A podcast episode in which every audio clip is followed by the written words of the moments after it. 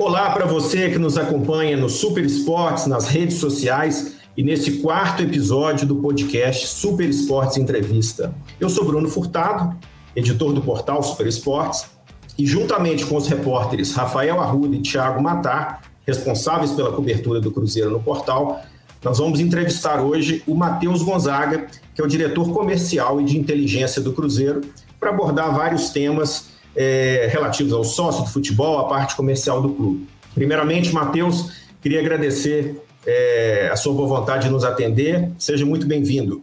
Muito obrigado, um grande prazer aí falar com vocês, né? É, pela primeira vez para o Super Esportes. É, e queria me colocar à disposição para poder, sempre que precisarem, contar comigo. É, vamos levar a informação que a gente precisa levar até a nossa torcida sempre que for necessário. Bacana. Ô, Matheus, até aproveitando, né? É... Queria que você se apresentasse para o torcedor. É uma ótima oportunidade de você se apresentar. Você é um dos novos integrantes aí dessa diretoria montada pelo Sérgio. Queria que você falasse um pouquinho do seu, do seu histórico né, profissional, para o torcedor conhecer e como tem sido esse começo de trabalho no departamento comercial do Cruzeiro, com a gestão do sócio também é, falasse um pouco do, do, do seu histórico, por favor. Legal, bacana. Eu sou mineiro de coração, cruzeirense, apaixonadamente profissional, como a gente costuma brincar lá dentro do clube. É, mas eu sou publicitário de formação, sou é, especializado pós-graduado em marketing pelo IBMEC é, e tenho uma especialização também na RUT, na Califórnia.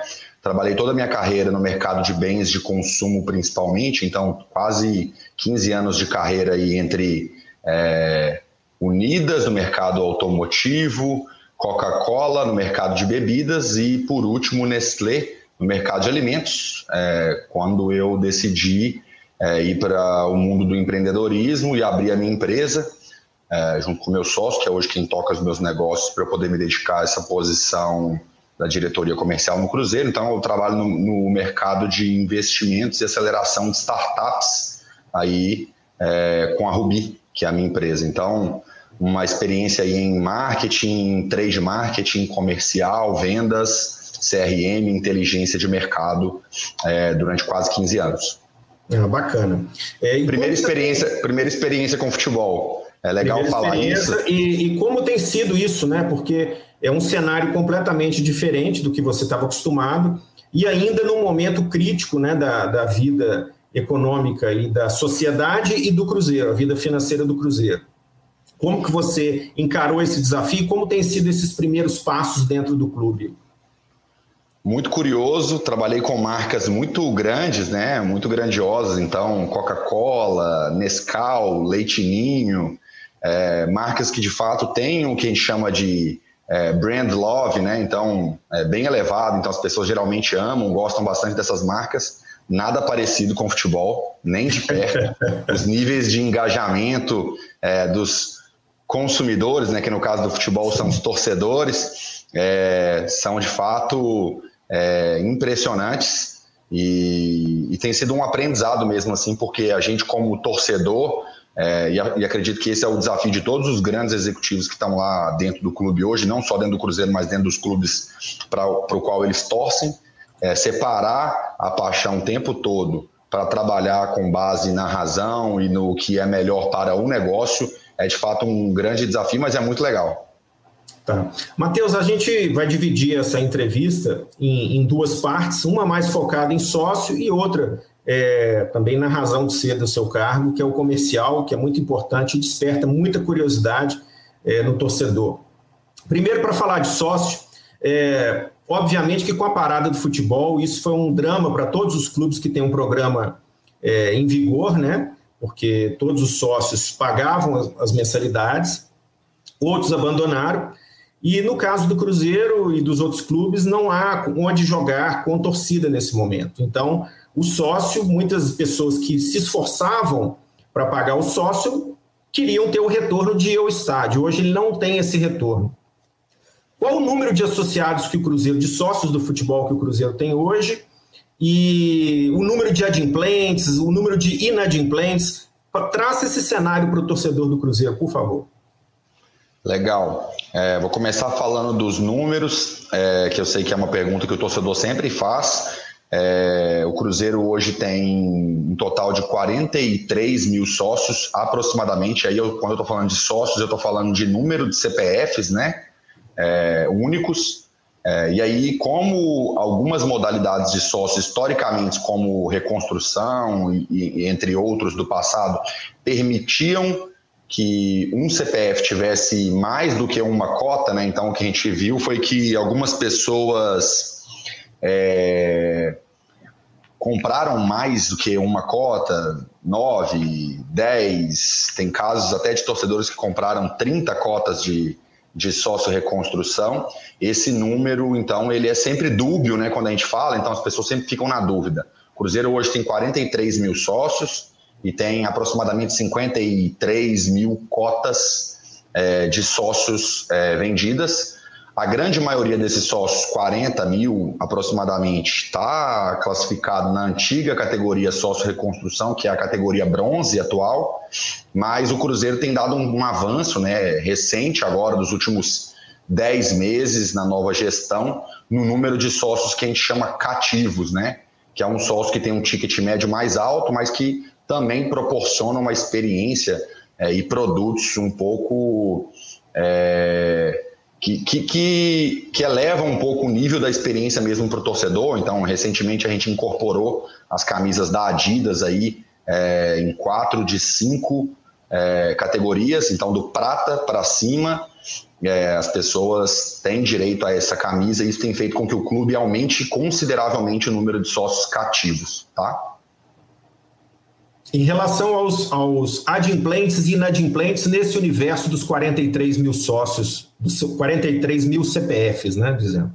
Legal. É, é, importante dizer que já há bastante tempo o Cruzeiro não comercializa é, o sócio na modalidade de boletos. Então, acho que, se eu não me engano, o Cruzeiro tem atualmente 600 é, sócios é, que pagam via boleto. E aí, desses 600, obviamente, no momento como a pandemia, a gente tem uma inadimplência bem alta que é 40%, 50%, os últimos números que eu me lembro, mas é uma fatia pequena. É, são sócios que a gente faz questão de honrar a modalidade que eles contrataram, então, enquanto eles estiverem ativos e pagando é, de maneira adimplente, a gente vai, vai é, mantê-los na base como boleto mensal, mas toda, todo o restante da base, todos os outros 42.400 sócios, é, já estão numa modalidade de cartão de crédito. É, e recentemente, agora, já na nossa gestão também, a gente lançou a modalidade da recorrência, onde a gente tem implementado réguas de cobrança e de, de acompanhamento de inadimplência, porque essa é uma preocupação é, efetiva é, de todo o programa, to, todo produto de venda recorrente, né? É, controlar a inadimplência é um dos grandes segredos de sucesso e com o programa de sócio torcedor do Cruzeiro também não é diferente, mas a gente tem controlado bem. É, vou dar o exemplo do sócio diamante, em que 90% dos sócios diamantes são é, da modalidade de recorrência, e a gente teve é, menos de 5% de inadimplência. É, em outras categorias, esse, número aumenta um pouquinho, mas não chega a passar de 10%. Então, assim, o Cruzeiro sofre pouco com inadimplência hoje. É, acho que o grande desafio do programa é tornar o, o produto melhor para que mais pessoas queiram é, se relacionar com o clube e ter acesso a esses benefícios que a gente começou a oferecer, além de descontos em ingressos é, que estão limitados agora por conta da ida aos estádios nesse momento de, de pandemia. Ok, vou primar, passar a primeira pergunta para o Rafael Arruda. Por favor, Rafael. Um abraço, Matheus, Bruno, Tiago.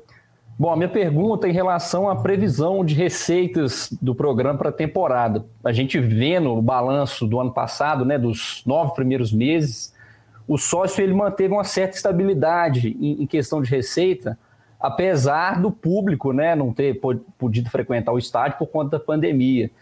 Eu gostaria de saber se vocês já fizeram esse cálculo de quanto o Cruzeiro pode arrecadar com o sócio esse ano e aí, levando em consideração que a gente não tem né, uma certeza de quando o público vai poder voltar a frequentar o Mineirão ou Independência, que seja. E o sócio ele se tornou um, uma receita fundamental por conta da queda de, de, de, faturamento com TV, né? É, vendo o balanço, são 12 milhões, um total de 82. Então, eu gostaria de saber se vai ficar nessa faixa, se vai aumentar, se vai diminuir. É, sim, acho que é interessante e importante, até como eu também faço parte de uma equipe nova de gestão dentro do clube, a gente comentar que o Cruzeiro, é, pela primeira vez, tem um orçamento definido para trabalho, para todas as áreas é, no início do ano. A estimativa para receitas de sócios esse ano é em torno de 16 milhões, então deve crescer aí. Nossa, nossa expectativa é que ele cresça entre 25% e 30% em receitas, não necessariamente em número de sócios, né? A gente sabe que culturalmente no futebol é, acompanha-se não necessariamente o melhor indicador, então tem muito indicador que a gente chama de indicador da vaidade, que é tem 100 mil sócios, mas aí tem 100 mil sócios de 4,90, é, tem 80 mil sócios de 9,90, então é, a gente sempre acompanha, faz questão de acompanhar o indicador de receitas, que é o que é publicado nos nossos balanços constantemente. No ano de 2020, a gente fechou aí próximo dos 12 milhões, como você mesmo comentou. É, e aí, no ano de 2021, a nossa expectativa é crescer um pouco essa receita que é tão fundamental para a gente e com certeza o formato como essa receita vem também é muito saudável para qualquer fluxo de caixa, então é uma receita que vem é, com previsibilidade, né? Então, é, historicamente o Cruzeiro faturou mais de 200 milhões desde que o programa foi criado lá em 2004, final de 2004, é uma, dá uma média de 12,5 milhões por ano. Então, se você for parar para pensar que o clube está vivendo uma situação é, desportiva né, no futebol é, nova, assim, né, é inédito para o clube, a gente tem conseguido manter as nossas receitas é, e fazer grandes avanços na plataforma de sócio-torcedor. Tiago, por favor, sua pergunta. Olá, Matheus, Rafael, Bruno, você também que nos acompanha aqui nas redes sociais dos Diários Associados, do Super Esportes. É, Matheus, para além da camisa da Adidas, que você já comentou aí que o Cruzeiro passou a dar para a maioria dos planos, é, com essa impossibilidade do torcedor nos estádios, vocês pensam em mais alguma coisa, mais algum benefício ao torcedor que vai pagar um sócio caro e não vai poder ir ao estádio? É, sim, a gente sabe que o centenário é um ano super especial para o clube, então a gente é, pautou é, muitos das, dos benefícios do programa também com base em experiências né, que a gente quer proporcionar. A gente tem é, uma equipe de brand experience, né, de experiência de marca e de eventos é, que tem trabalhado aí para, mesmo durante o período da pandemia, conseguir fazer pequenos grupos que respeitem esse momento delicado que a gente vive é, então, tem várias dessas experiências que a gente é, quer e tem já. É, a gente consegue proporcionar para o nosso torcedor. Então, dá o exemplo do culto do centenário, que era um evento restrito a 50 pessoas, né, que teve uma transmissão, a gente conseguiu levar um grupo de oito sócios, é, incluindo sócias mulheres, sócios de todas as categorias, sempre proporcionando e pregando aquilo que a gente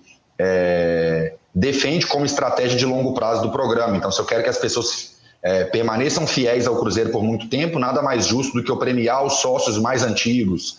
Se eu quero que mais mulheres entrem no programa, nada mais justo do que eu premiar as mulheres que têm é, feito adesão em massa, cada vez o número de sócias torcedoras do Cruzeiro tem crescido mais. É, então, além disso, a gente tem desenhado uma série de ações de calendários de benefícios, que não necessariamente só a camisa, é, tem movimentado o nosso programa de sócio, a gente é, reativou a nossa plataforma de resgates, né, que a gente sabe que é uma parte importante do programa, é, com gamificação. A gente só não faz mais via aplicativo, porque o aplicativo a gente recentemente é, descontinuou ele, porque a gente está desenvolvendo um novo que deve ser lançado entre abril e maio, é, mas a gente, é, com a retomada, inclusive, dessa plataforma de resgates, a gente voltou a disponibilizar é, produtos e experiências para que os nossos torcedores eles também tenham uma experiência melhor com o nosso produto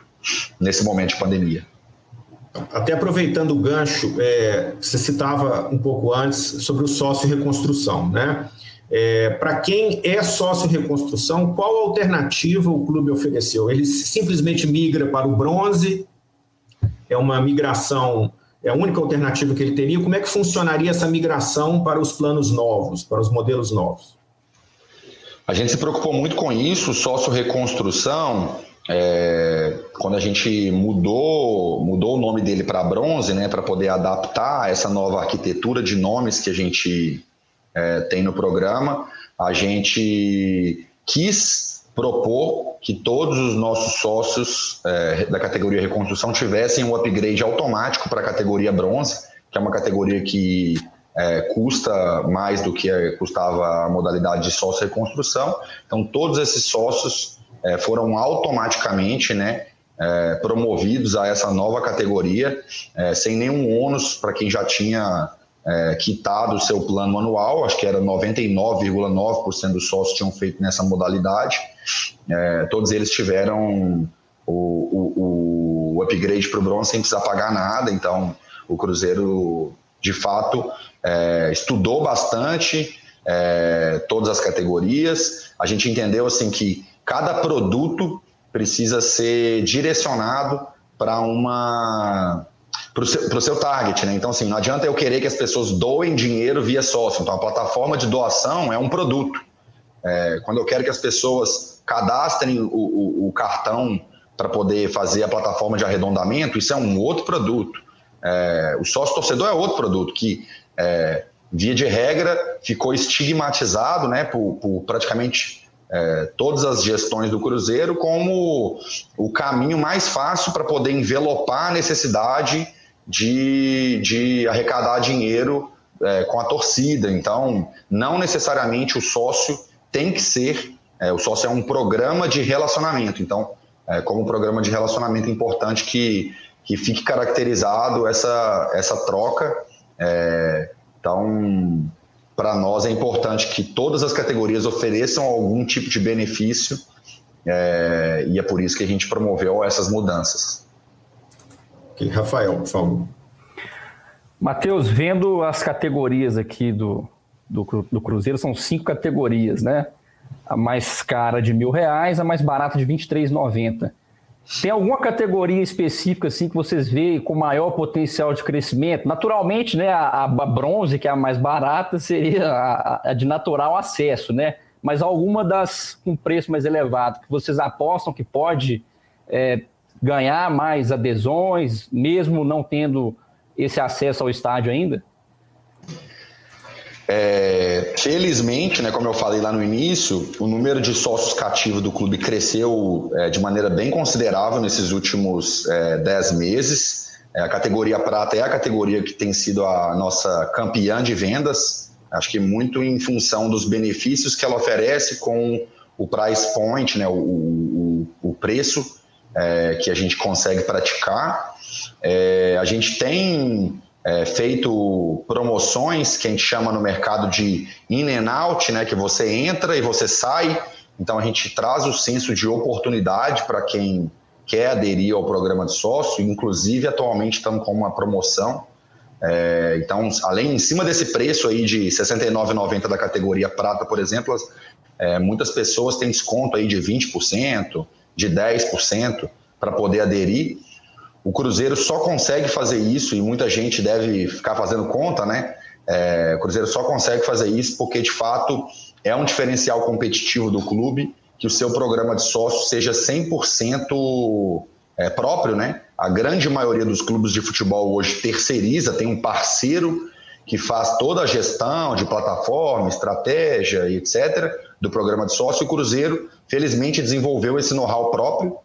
É, é um know-how que sofre nesses momentos é, em que a gente tem problemas de gestão, mas é um modelo que, quando você tem ele bem gerido e tem uma, é, uma estratégia muito clara, é, você consegue também ter autonomia de praticar benefícios muito exclusivos. Então, praticamente, se você for pesquisar os grandes clubes da Série A e até da Série B, você vai entender que praticamente nenhum clube do Brasil entrega uma camisa oficial, ainda mais de um item que tem um preço tão. É, tem um valor agregado tão alto como o da, o da Adidas, em quatro de cinco categorias. Então, por que, que o Cruzeiro consegue fazer isso e por que, que o Cruzeiro consegue fazer descontos e, e, e, e fazer outros, é, outros movimentos no programa de sócio? porque isso não afeta a nossa rentabilidade de maneira considerável e a gente consegue oferecer uma experiência bacana para o nosso torcedor, principalmente nesse momento de pandemia. Tá, até uma curiosidade, Matheus. É, por exemplo, olhando aqui para o Atlético, eu sei que você já falou dessa estratégia de oferecer a camisa da Adidas para quatro de cinco categorias. O Atlético fez uma, uma campanha recentemente com o lançamento da camisa O Manto da Massa, em que ele dava um desconto no preço da camisa para quem se associasse ao plano do Galo na Veia, né, o programa de sócio do Atlético. É, o Cruzeiro pensou em fazer alguma coisa nessa linha no lançamento da camisa do Centenário, por que não fez? Ou essa é uma estratégia simplesmente diferente do Cruzeiro? É, é uma estratégia um pouco diferente, é, mas, mas ah, inclusive a gente fala muito sobre isso, assim, o, o, quanto existe uma elasticidade de preço entre um produto, por exemplo, o Cruzeiro vai lançar a camisa do centenário dele agora, né? É um produto Adidas, então é um, é um principal fornecedor de material esportivo aí é, do mercado de futebol mundial, junto com a Nike. É, esse produto vai ter um preço de R$ 279,90. É, e a gente estava falando de um produto, é, no caso do Atlético, que custava 169. Então, assim, existe uma elasticidade bem grande de preço para isso. É, e aí o Atlético usou de uma estratégia que também funciona muito, é uma estratégia muito legal, que é o cross, né? Que é a compra é, da camisa só por quem é sócio, e isso alavanca o programa de sócio, traz uma base de sócio torcedor, é uma estratégia muito interessante, muito legal. É, que também funciona, mas é um pouco diferente de como o Cruzeiro faz. O Cruzeiro coloca tudo dentro de um pacote e vende por um ticket médio maior. É, porque justamente tem um produto de maior valor agregado, de, de maior ticket e de maior desejo também, porque a marca é, da Adidas é uma marca muito desejada. Então, você tem que analisar o seu contexto, saber quais as armas que você tem, saber qual é o seu. É, como o seu consumidor se comporta, né? E, e aí cada um tem a sua estratégia. Eu, eu brinco que marketing, vendas e CRM hoje em dia é, é um jogo de xadrez mesmo, né? Às vezes eu, eu até brinco que assim é um jogo de é, ao invés de marketing antigamente era um jogo de sinuca. Então você é, escolhia seu taco, escolhia qual jogada você ia fazer e aí você pegava o giz, é, se preparava, mas depois que você dava a tacada você tinha que torcer para a bola cair na caçapa. Agora não, agora o, o marketing é um jogo de pinball mesmo, assim. Então você fica ali o tempo todo tentando alavancar, testando, aprendendo e desenvolvendo novas estratégias, ajustando rotas para que o seu produto tenha é, uma, um bom desenvolvimento de longo prazo. É, a gente fala muito sobre como o mercado do futebol foi muito habituado e desenvolvido com é, as famosas bala de prata, né? Então, é, as manchetes são sempre assim: o, o clube tal fez isso e vendeu 5 milhões em duas horas. Então, assim, como você vai empilhando crescimentos e ganhos para de fato conseguir gerar uma receita considerável e mover o ponteiro de um grande clube, é, como o Cruzeiro e vários outros grandes do Brasil fazem hoje. É, no caso, no caso dessa, da inclusão da camisa no sócio, né, essa estratégia é usada para muitos produtos, né, venda de jornal. Na verdade, o clube ganha um pouco menos, talvez, com o sócio, mas ele ganha mais com a venda da camisa embutida. Né? É, nessa venda da camisa, para esses sócios que estão recebendo esse produto, entra o royalty normal da Adidas ou existe um ganho a mais para o Cruzeiro? Porque o Cruzeiro tem uma política é, com a Adidas, um contrato que ele recebe um, um valor sobre cada, cada camisa vendida. No caso da inclusão da camisa dentro do programa de sócio, o royalty é melhor? A participação que o Cruzeiro tem é melhor? Não, o royalty é o mesmo, o Cruzeiro ganha é, o royalty pela venda de camisa, então assim, produz, camisa produzida e vendida, o royalty não varia, é, o que varia é o royalty sobre o canal, né? Então, é, se vende numa loja online, o royalty é um. Se vende numa loja do parceiro, que é a Adidas, o royalty é outro. Se vende numa loja é, física do Cruzeiro, as lojas próprias dos nossos lojistas, o royalty também é um pouco diferente. Então, a variação da composição de royalty, ela geralmente se dá é, pelo, pelo canal em que isso é vendido e é, aí tem a diferença entre é, o delay, né, o lead time entre é, receber o hot, vender, o, vender a camisa própria e receber o dinheiro via programa de sócio torcedor. Então, como estratégia de fluxo de caixa de curtíssimo prazo, é, também é muito interessante para o clube. Tá bom.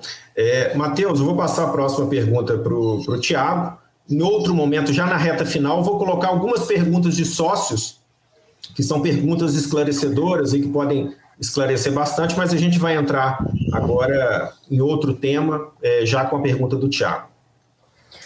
Matheus, eu queria é, aproveitar que você está falando sobre camisas, sobre Adidas, e aí já entrar um pouquinho na parte comercial, é, saber que se você pode me dizer quantas camisas foram comercializadas nessa pré-venda que foi aberta lá, em, lá em janeiro. É, enfim, se você pode dizer esse número, como é que foi a venda, se, se alcançou a expectativa do clube. É, é, legal comentar, assim, que se eu não me engano, acho que foi a primeira vez que o Cruzeiro fez isso, então é uma ação é, que foi super importante para a gente. Então a gente já tinha feito na camisa 3 uma ação parecida, que era uma ação é, de inscrição para receber uma oferta da camisa, mas não necessariamente que ia até a parte de checkout. Foi a primeira vez que a gente testou o modelo, a gente é muito adepto de inovação aberta, então vamos fazendo e vamos aprendendo. É, a gente vendeu um número considerável, eu infelizmente não posso falar o número de camisas que a gente vendeu, mas foi uma surpresa, assim. É, quem estava com a gente ali no dia do no dia 2, que era o culto do centenário, é engraçado porque a ferramenta ela tinha um apito no celular é, assim que ela, ela, ela, vendia. E aí é, a ferramenta ficou apitando é, de maneira é, veloz, assim, muito rápida. Então foi muito legal. A gente acompanha sempre os números na unha. É, o número é importante para nós, foi, foi um número bem considerável assim, de camisas, a gente não tinha expectativa de vender tanto, então ali a gente entendeu é, o tamanho do desejo do nosso torcedor por esse item, que é a camisa do Centenário, e tá linda, todo mundo vai poder ver aí assim que ela for lançada. Vou fazer só minha função aqui de apertar um pouquinho, Matheus. Você pode falar se foi mais de 500, mais de mil, assim, só, só para a gente ter uma noção, ainda que você não possa dizer o número exato. Foi mais de mil. Mas tem algum, alguma cláusula de confidencialidade que impede a divulgação desses números? No, é, a gente tem um contrato com a Adidas que impede que a gente divulgue os números de venda de camisas. Então, é, o que eu posso dizer é que o Cruzeiro com a Adidas nessa parceria, né, é, tem atingido números, é, alcançado números consideráveis aí. É, Para não falar recorde, eu, eu não tenho os números do passado de Umbro. Então, não posso me arriscar a dizer é, que esses números são recorde, então é um número bem satisfatório. E quando a gente compara os outros clubes de Adidas e conversa com eles, a gente vê que o número ele é bem representativo é, quando você analisa o cenário, o contexto. É, o exemplo que a gente sempre fala da camisa 3, só a camisa 3, né, de, do ano passado, é, em que a gente na primeira, na, nos primeiros 15 dias a gente vendeu 30% a mais que o Flamengo que, recente, é, que, que, recentemente tinha sido campeão brasileiro e da Libertadores. Então, é, mostra a capacidade do Cruzeiro, a potência que a torcida do Cruzeiro é. Agora, Matheus, o Thiago ele foi, foi gentil nessa comparação quando ele colocou 500 ou mais de mil, porque é, em, em, campanhas anteriores de venda de camisa, por exemplo, quando a Pênalti lançou a camisa do Cruzeiro, né, anos atrás, aquela camisa lisa, foi uma, foi uma campanha muito bem sucedida, não é uma das marcas top no mercado, mas foi uma campanha muito bem sucedida por ser uma camisa sem patrocínio lisa. Então, naquele período, o Cruzeiro vendeu mais de 120 mil camisas. Né? Eu queria que o Thiago tivesse perguntado se bateu 100 mil e não se passou de mil camisas vendidas, que é um número muito confortável. É, você poderia dizer se passou de 50 mil? Não, eu, eu, tinha entendido que a pergunta era sobre a ação da pré-venda. É a ação da pré-venda, foi por isso ação, que Perfeito. Não, não, a ação da pré-venda não passou das 50 mil camisas, não. Tá bom. É, e, e, até aproveitando, não sei se é possível falar isso, porque no, no quando foi feito o acordo com a Adidas, é, o Super Esportes até divulgou alguns percentuais, a gente obteve esse dado, de royalty né, sobre a venda da camisa. Queria que você só detalhasse isso para o torcedor ter uma ideia. Como que é a venda? Quando o Cruzeiro fatura mais com a venda de camisa? É pela venda online? é, se é pelas lojas oficiais que são franquias, ou, e, e obviamente, a Adidas deve ter um, um, um, faturamento maior na loja própria dela. Queria que você explicasse essas três divisões, ou se houver mais alguma, que você explicasse para o torcedor e, se possível, com os percentuais. Obviamente o Cruzeiro ganha mais royalties sempre que o torcedor compra nos, nas nossas lojas oficiais, né? Então, é, tanto as offline quanto as nossas lojas online. Então, é, esse é o nosso canal como clube prioritário, mas a gente também sabe da importância dos grandes varejistas como a Adidas, Centauro, Netshoes, é, para o mercado de vendas online e até offline também com a presença de lojas físicas que eles têm. Então, sim, a gente fala muito sobre canal, desenvolvimento de canal, todos os canais são importantes para o clube, mas uh, onde o clube ganha mais dinheiro, sem dúvida nenhuma, é nas nossas lojas próprias, né? Tanto shopcruzeiro.com.br, que é o nosso e-commerce, quanto é, nas nossas lojas físicas, é, que a gente tem aí nove, dez lojas físicas também. Inclusive no interior já temos em Montes Claros e Divinópolis também. Você pode falar os percentuais, a diferença é, desses Eu não percentuais? posso. Eu não posso. Ok. Rafael, próxima pergunta, por favor. É, então, Matheus, vamos para a área comercial, continuando na área comercial. Você assumiu a diretoria comercial do Cruzeiro depois da saída do René Salviano. E aí o clube fez algumas movimentações e negociações com parceiros, né? Saiu a Bem Protege, entrou a Autotruque, é, saiu a Multimarca, saiu a Encamp também. Eu gostaria de saber se tem outros acordos em andamento, perto de ser fechado, que já pode ser anunciado, até em relação a nome. Gostaria que você falasse dessa área aí de patrocinadores. Legal, desculpa, estava só pegando o meu carregador aqui, porque minha bateria está quase acabando. É, sim, é, isso, é, isso, é, muito legal de falar. Assim, também a gente, desde o início da nossa gestão, e ainda com o Renê, né, acho que é legal comentar que a gente é muito grato aí a todo o trabalho, toda a transição e todo o apoio que o Renê nos deu e ainda nos dá. É, como, como grande profissional que é tanto do mercado de marketing comercial e de futebol. É, mas desde, desde junho quando entrou, a gente tem desenhado bem os nossos processos de venda e tem se adequado e, e construído rotinas é, de vendas B2B. É, a venda de um, de um patrocínio é o que a gente chama no mercado de venda complexa, né, que é a venda de uma prestação de serviço, não é só uma exposição de marca como foi durante muitos anos tratado, então o Cruzeiro vende projetos altamente customizados hoje, hoje em dia.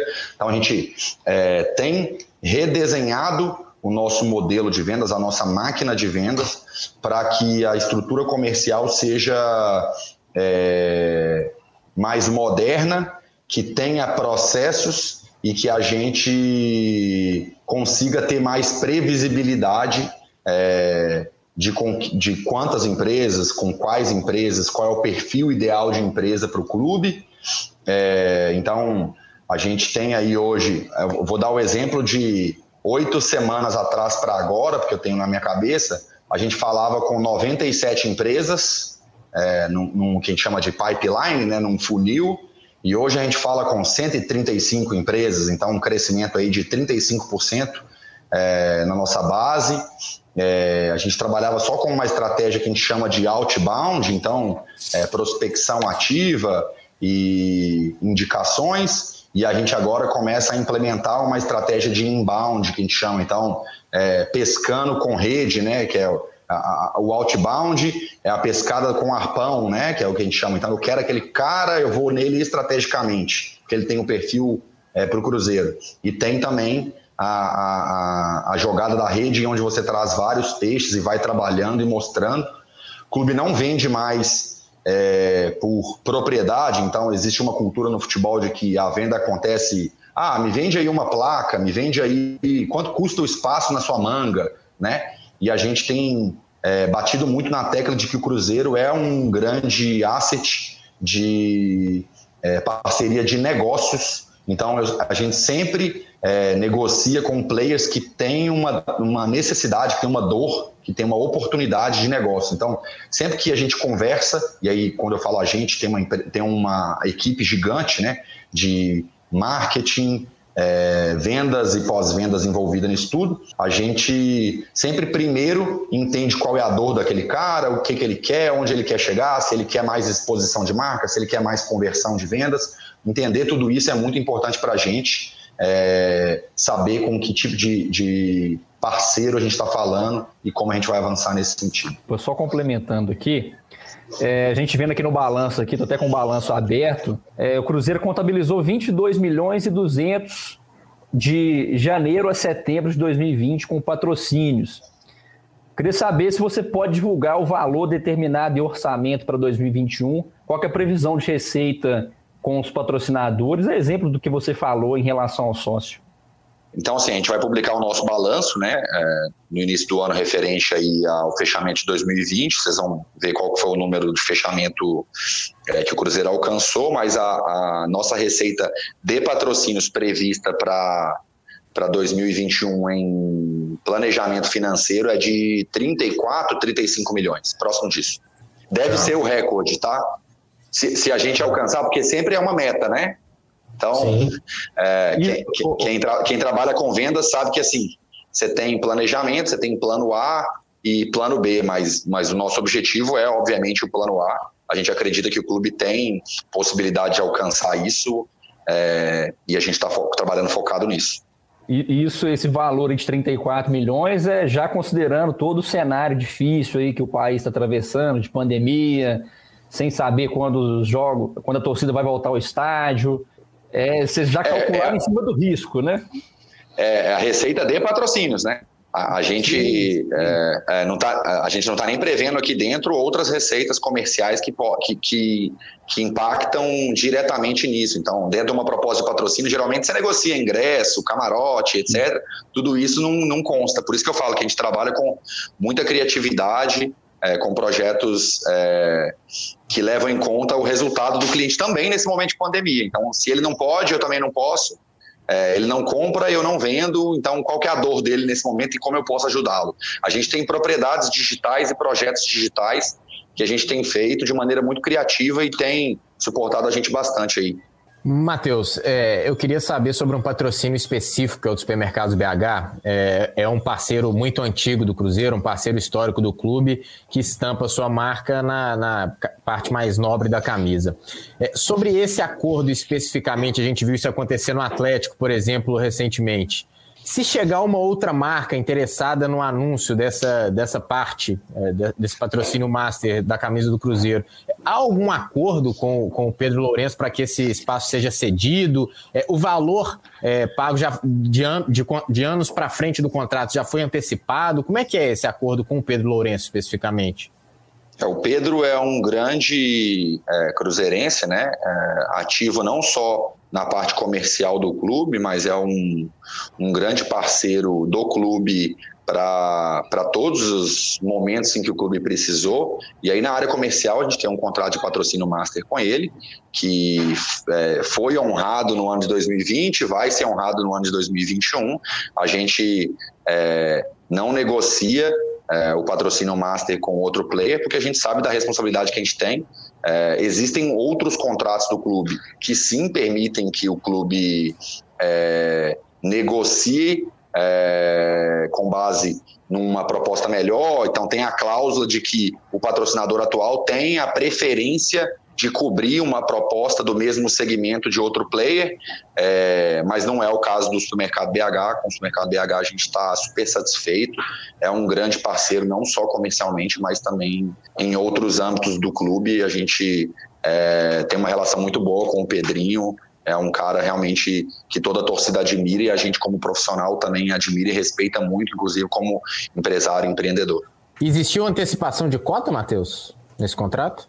Cara, eu não sei, porque a gente faz a gestão comercial, então a gente, eu preciso entender se, se a gestão financeira, é, inclusive, é, eu vou dar o exemplo do, da, do receita de sócio-torcedor. Então, assim, a receita de sócio-torcedor entra num fluxo de caixa de recebível, né, com o que o clube tem para receber, e aí, assim, se o clube precisa, é, ele faz manobras para poder antecipar, tem uma taxa de juros, mas é, igual o sócio reconstrução foi feito lá atrás, é, mas eu não sei. Aí tem que perguntar para o Matheus Rocha. A gente é, no clube tenta não se meter um na área do outro. A gente sabe a importância de cada um na sua área, então a gente, é, ele com certeza tem uma estratégia financeira e a gente precisa entender isso. Matheus, eu queria aproveitar para falar sobre o contrato com a Globo, por exemplo, que é um contrato de transmissão do Campeonato Mineiro, que esse ano é o último ano do contrato com a TV Globo, né, para todos os clubes do Campeonato Mineiro. E a gente está num cenário em que as transmissões de futebol estão completamente divididas entre vários é, é, entre várias empresas, várias delas de streaming que estão entrando no mercado. Eu queria saber se o Cruzeiro e os clubes já estão negociando essa renovação com a Globo ou se o caminho para o Campeonato Mineiro é ainda é, é, é migrar para uma plataforma qualquer de streaming, embora a Globo também tenha a sua plataforma própria, mas ela já vem deixando vários estaduais de lado é, no, no, seu, no seu universo de, de parceiros, né? Então a Globo já não transmite todos os estaduais. Se isso é um caminho para o Campeonato Mineiro e a migração para algum, alguma plataforma de streaming. Acho que é legal comentar isso. É, não, eu não sou responsável pela parte de relações institucionais, principalmente com um grande player que é Globo. É, o responsável por isso é o André Argolo. É, mas acho que tem assim, a gente tem um contrato com a Globo e tem uma parceria com a Globo. É, como segmento, né, como inovação, a gente não pode deixar de olhar para o que tem acontecido é, nas transmissões de streaming. É, todo esse mercado está sofrendo uma revolução. Então, assim, a gente tem uma parceria com a Globo, a gente não pode, obviamente, ignorar o que tem acontecido e a gente trabalha é, nesse formato. Com certeza, as informações mais detalhadas, o Argolo é o, é o cara mais recomendado para poder falar para vocês sobre esse assunto. Não sei se, você, se vai ser você ou ser o André Argolo, mas eu gostaria de saber o que, que você acha assim dessa questão do streaming, né? Se seria uma coisa viável, se poderia vir a gerar uma receita significativa para o Cruzeiro em um eventual né, cancelamento aí da desistência da Globo em transmitir os estaduais ou qualquer outra competição se os clubes poderiam né, ser rentáveis com essas transmissões em YouTube e outras plataformas. Legal. É, vou responder essa e depois aí é, vou responder mais uma e aí eu vou precisar encerrar só porque o pessoal com quem eu vou fazer uma reunião já chegou aqui, tá, pessoal?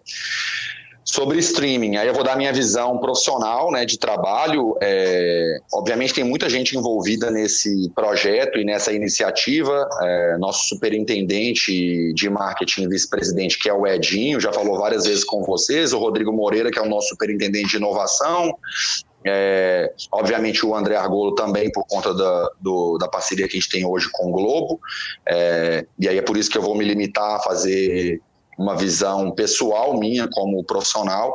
Eu acho que esse mercado ele ainda não está maduro nesse momento para que você é, assine um tudo ou nada, né? De vamos entrar de cabeça, é, apesar de ele ter muito potencial de conexão com o torcedor. Então, assim, se você for fazer uma conta entre o que você vai vender de streaming é, numa plataforma de conteúdos exclusivos, é, de R$ 4,99 vezes 10 mil vai te dar uma receita é, pequena, assim. Então, não é o que vai mudar a, a vida de um grande clube de futebol. É, lógico, nem se compara com, com o que geralmente os clubes têm de receita com, com direitos de transmissão atual, mas a gente sabe que muitas vezes a realidade do consumidor, e a gente olha sempre com, a visão torcedor, né?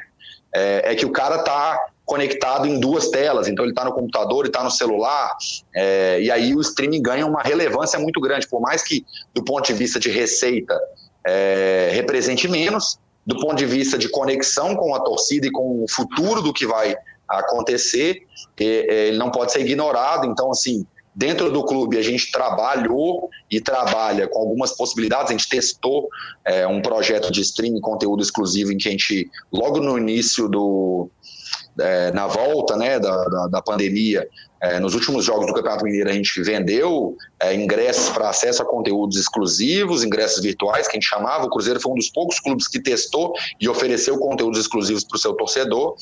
É, mas, obviamente, isso demanda é, uma parte de direitos de transmissão, é, e várias outras coisas. A gente tem firmado parcerias com, é, com relação a isso.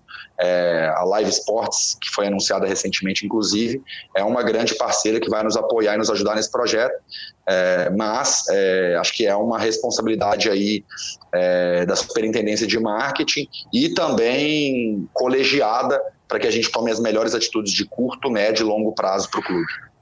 Tá. Como última pergunta nossa, Matheus, antes só de fazer mais uma pergunta depois relacionada ao sócio a gente fecha, que é uma pergunta de torcedor.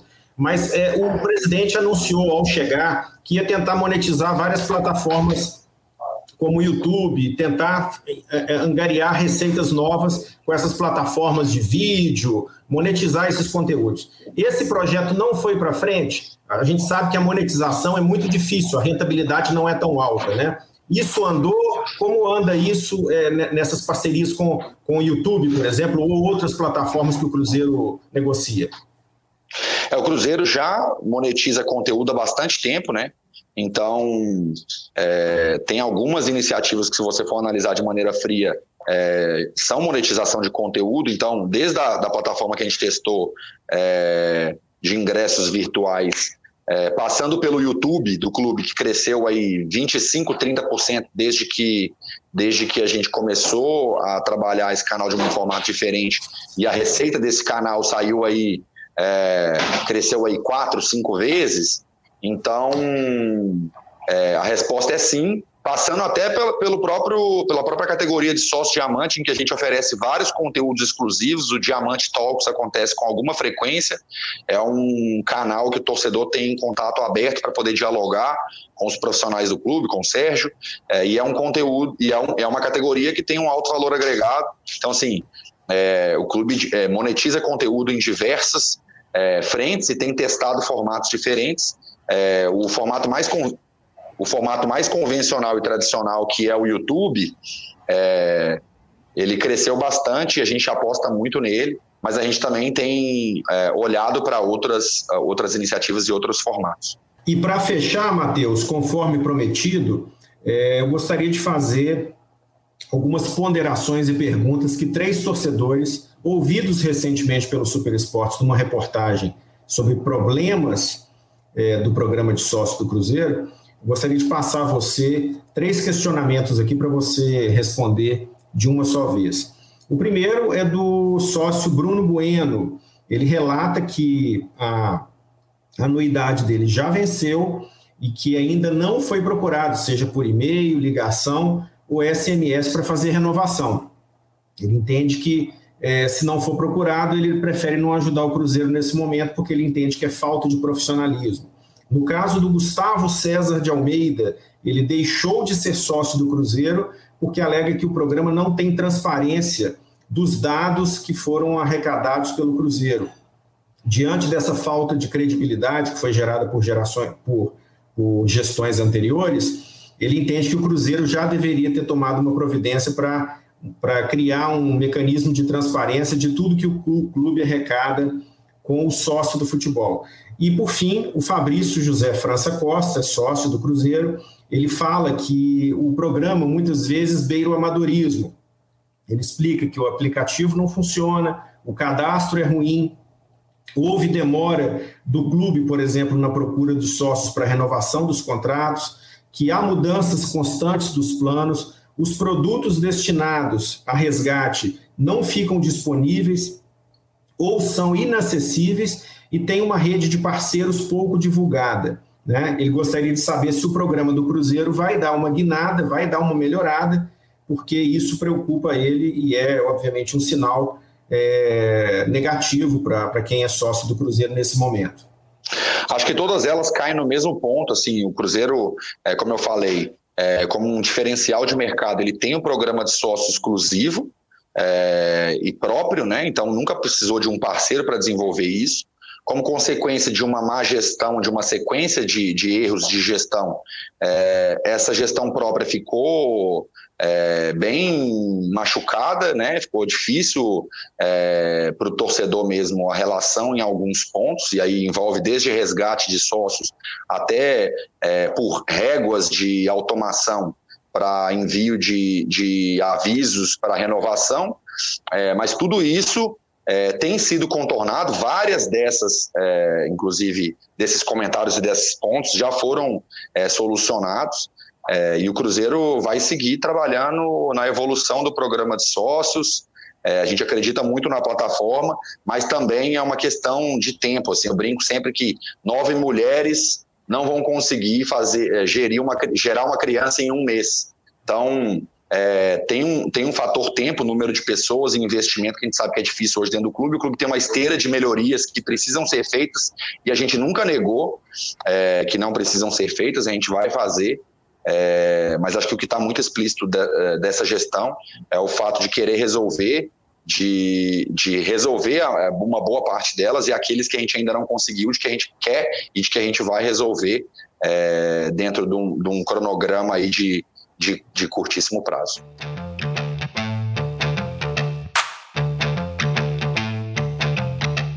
Matheus, eu queria agradecer a sua presença aqui nessa entrevista, agradecer a presença do Rafael e do Tiago. Eu que agradeço. E a todos que nos acompanharam nesse quarto episódio do podcast Super Esportes e nessa entrevista, seja no Super Esportes ou nas redes sociais do portal Super Esportes. Até a próxima entrevista. Um abraço a todos. Abraço. Obrigado, valeu.